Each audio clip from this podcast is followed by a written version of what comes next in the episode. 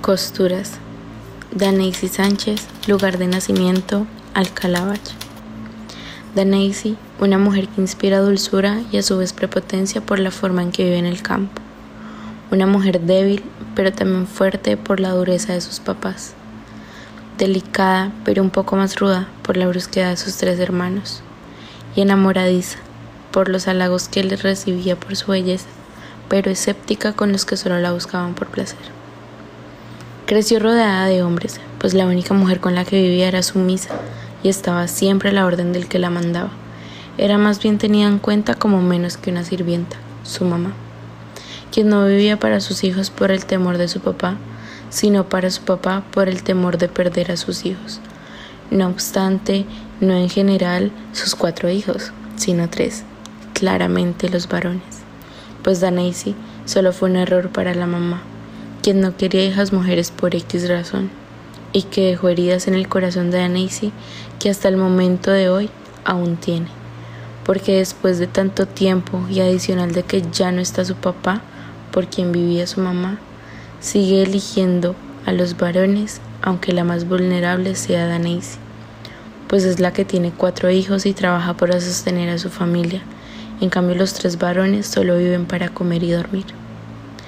No es necesario decir que viene de un entorno machista en donde estaba marcada la función que iba a tener que cumplir más adelante, pero sí es necesario decir que definitivamente no siguió los pasos de su mamá y tampoco tuvo que cumplir la función que ejercía su mamá, pues a través de su aguja de hilo y el poder que obtuvo para salirse de vivir de una finca e irse a la ciudad para trabajar y obtener lo suyo, fue lo que contribuyó a que pudiera estar donde está hoy en día ayudando a su mamá para que mantenga a sus tres adorados varones que no hacen nada por la vida, dejando un golpe bajo para sus hermanos y mamá, los cuales no creían en ella y la veían como un simple instrumento.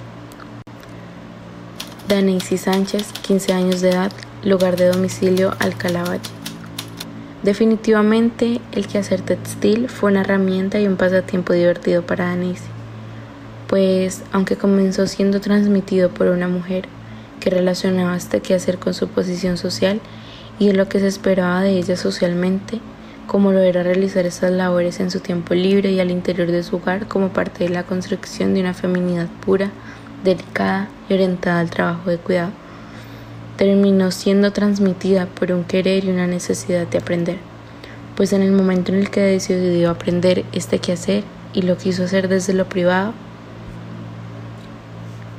era porque no quería que se dieran cuenta sus papás de la bebé que venía en camino y a la que no podría comprarle ropa. Es por ello que he decidido aprender, por la necesidad, pero desde lo privado. Como cuando surgió el activismo textil en el siglo XXI, pues el cuestionar tanto la idea de feminidad que los quehaceres textiles y la figura históricamente como el espacio que les habría sido otorgado como natural fue el privado. Sin embargo, al poco tiempo que iba realizando varias prendas de bebé y que iba aprendiendo a su vez, su mamá notó algo raro con el sexto sentido que tenía, pues todo no era una coincidencia, conllevando a que se convirtiera este espacio además de aprendizaje y de tiempo libre que usar, transformándolo en un momento de privacidad y complicidad, pues su mamá tampoco quería que su papá se diera cuenta pues el aborto muy bien vendría. Esto genera que nos demos cuenta de la forma en la que la feminización del quehacer textil se encuentra en permanente tensión con la posibilidad que tienen estos oficios devaluados de generar formas de complicidad entre mujeres y de resistencia a nociones de lo femenino que estas prácticas cargan. Danisi Sánchez, 58 años de edad, lugar de domicilio, Cali pasando este momento en el que sin querer y su querer aprender este quehacer fue más por necesidad pero a la vez por inspiración, pues lo que más ánimo le dio fue precisamente quien la convirtió tan fuerte y capaz. La convirtió en alguien que conseguía demostrar que podía sola sin la necesidad de alguien más o de algo más, en este caso pues la aguja y el hilo también eran cómplices y representaron en su momento poder, pues no realizaba ningún otro quehacer fuera de cuidar a sus hijos, los oficios diarios y el quehacer textil. No obstante, Danesi no solo realizó diferentes tipos de prendas para sus hijos y sus bebés. La inspiración que le daban sus hijos conllevó también a que hiciera diferentes sacos, sábanas y cobijas, lo que la hacía aún más fuerte, pues eran entregadas a sus hermanos, papá y mamá una bofetada en su cara. Con diferentes materiales eran hechas, pero el que más recuerda y el que más le gusta, la punta de cabra. Para hacer sábanas era el perfecto. También manejó el crochet para hacer cobijas, aunque prefería aún así hacer sábanas con punta de cabra. Pero ¿qué sentía cuando las hacía?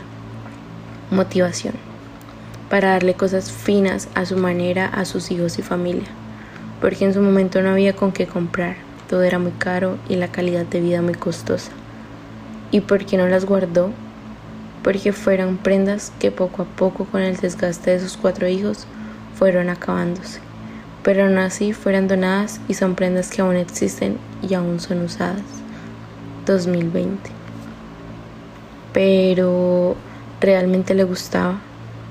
Pues no, realmente la necesidad la lleva a tener que aprender. ¿Y ahora? No, pues el coser, tejer, bordar y remendar la trasladan a un momento muy difícil que es mejor llevarlo en su memoria. Pero no duele más recordar, me pregunté. ¿Por qué no olvidar? A lo que fácilmente respondió, porque este quehacer representó algo más que necesidad a su vez, pues le recordó el poder que obtuvo y que la hizo llegar hasta donde está en estos momentos. ¿Aún lo hace? ¿Aún tiene ese poder? Poder sí, pero aún no lo hago. En esos momentos no.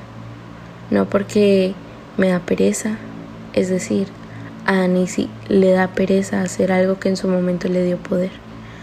Adicionalmente consideró que tampoco debe por qué hacerlo, pues con una frase que dice casi a diario concluyó, quien remienda no estrena. Es por ello que menciona que tampoco volvería a coser, tejer, bordar o remendar pues también dice que, aunque no se olvida de cómo se hace, lo hace para evitar el recuerdo. Por todo esto y viendo las perspectivas del quehacer textil, desde diferentes edades hasta diferentes momentos y lugares de domicilio, podemos evidenciar como una aguja, con el pasar del tiempo, toma significados distintos.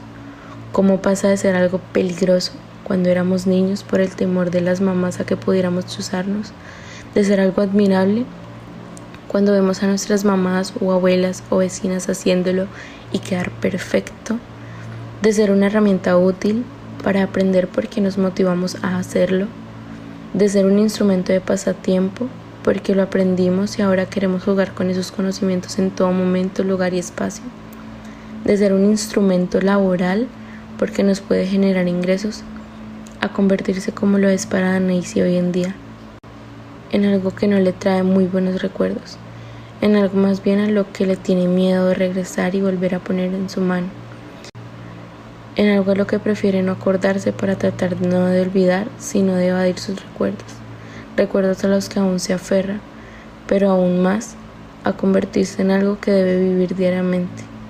Pues sí, de alguna u otra forma, el remiendo es una actividad tan demandada y que constantemente tendrá que ver. Y aunque en estos momentos no lo practique para sus hijos, lo va a recordar. Es por ello que con esta historia quiero concluir en cómo el remiendo, el tejer, el coser, una actividad tan demandada pero tan mal pagada que se vive cotidianamente dentro de las casas más humildes y dentro de las casas más onerosas.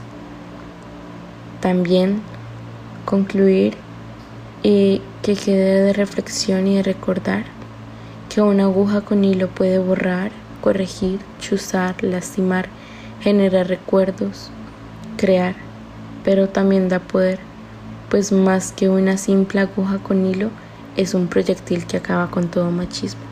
Gracias. Lina Marcela Palacios. Noviembre 2020, año de pandemia.